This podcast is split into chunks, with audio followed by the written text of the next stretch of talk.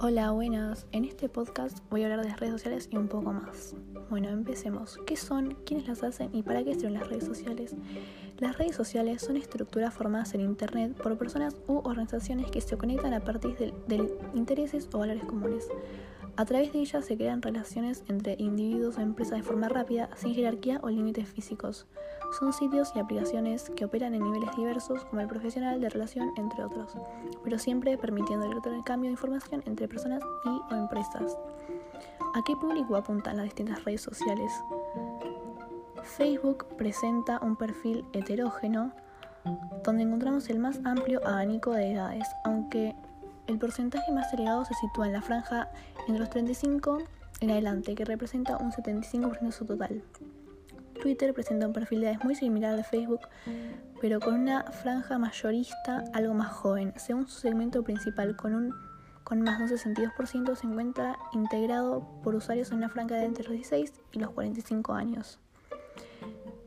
Eh, Instagram, su composición es más joven que los dos anteriores, con un 37% de usuarios entre el segmento de entre los 14 y los 32 años y un 34% en la franja comprendida entre los 32 y los 47 años. ¿Qué adicciones o problemas pueden causar las redes sociales? Lo cierto es que a juicio de muchos expertos, el uso de las redes sociales puede generar serias adicciones con sus consiguientes consecuencias, ansiedad, depresión irritabilidad, aislamiento, alejamiento de la vida real y de las relaciones familiares, pérdida del control, etc. Pero, ¿qué es una adicción? Una adicción es una dependencia de sustancias o actividades nocivas para la salud o el equilibrio físico.